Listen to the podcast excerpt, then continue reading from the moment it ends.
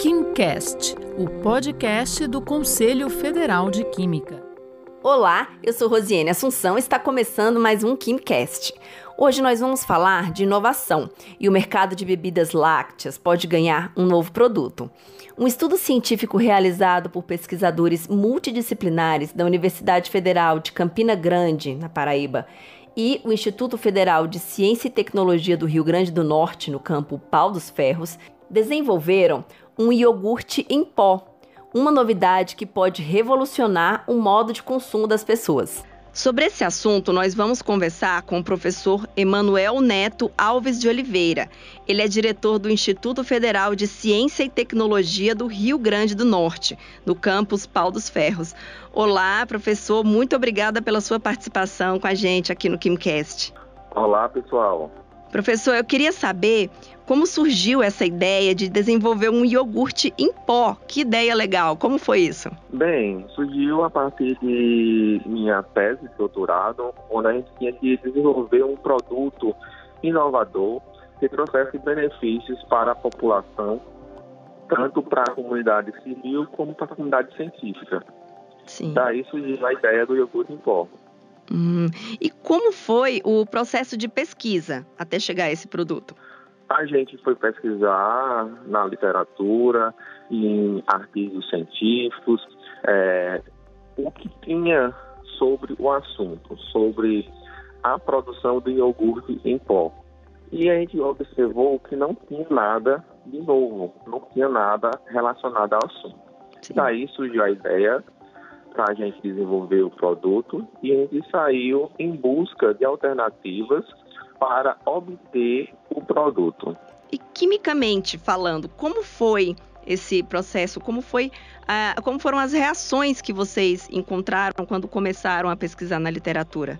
A gente buscou alternativas científicas para que o produto tivesse estabilidade após o final do processo. Sim. Então, a gente buscou um processo que a gente conseguisse retirar a água do produto, mas que não alterasse sua composição química.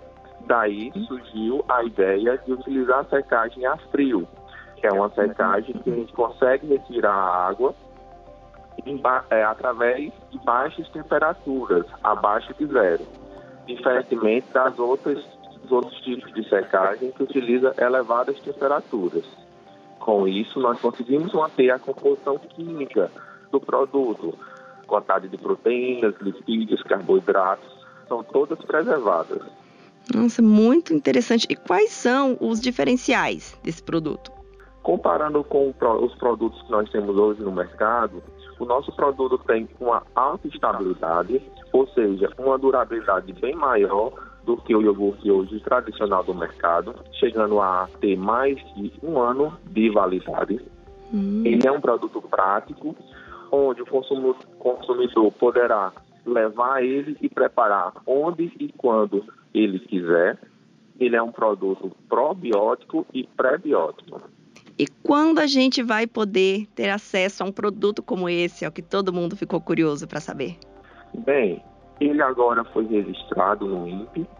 O processo de certificação pelo próprio INPE dura em torno de cinco anos. Então, imaginamos aí que em torno de cinco a sete anos, a certificação final pelo INPE deve sair. Daí, a equipe vai buscar alternativas através de empresas nacionais e multinacionais uhum. para vender a ideia do produto. Daí, deve sair no mercado. Nossa, muito legal, professor.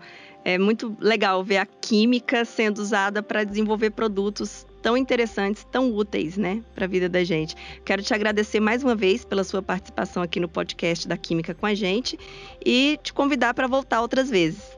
Eu que agradeço. Esta foi a minha conversa com o professor Emanuel Neto Alves de Oliveira. Nós conversamos sobre o iogurte em pó, fruto de uma pesquisa multidisciplinar. E para acessar outras matérias sobre pesquisas científicas e assuntos diversos no mundo da química, acesse o nosso site. É o www.cfq.org.br. Obrigada e até a próxima.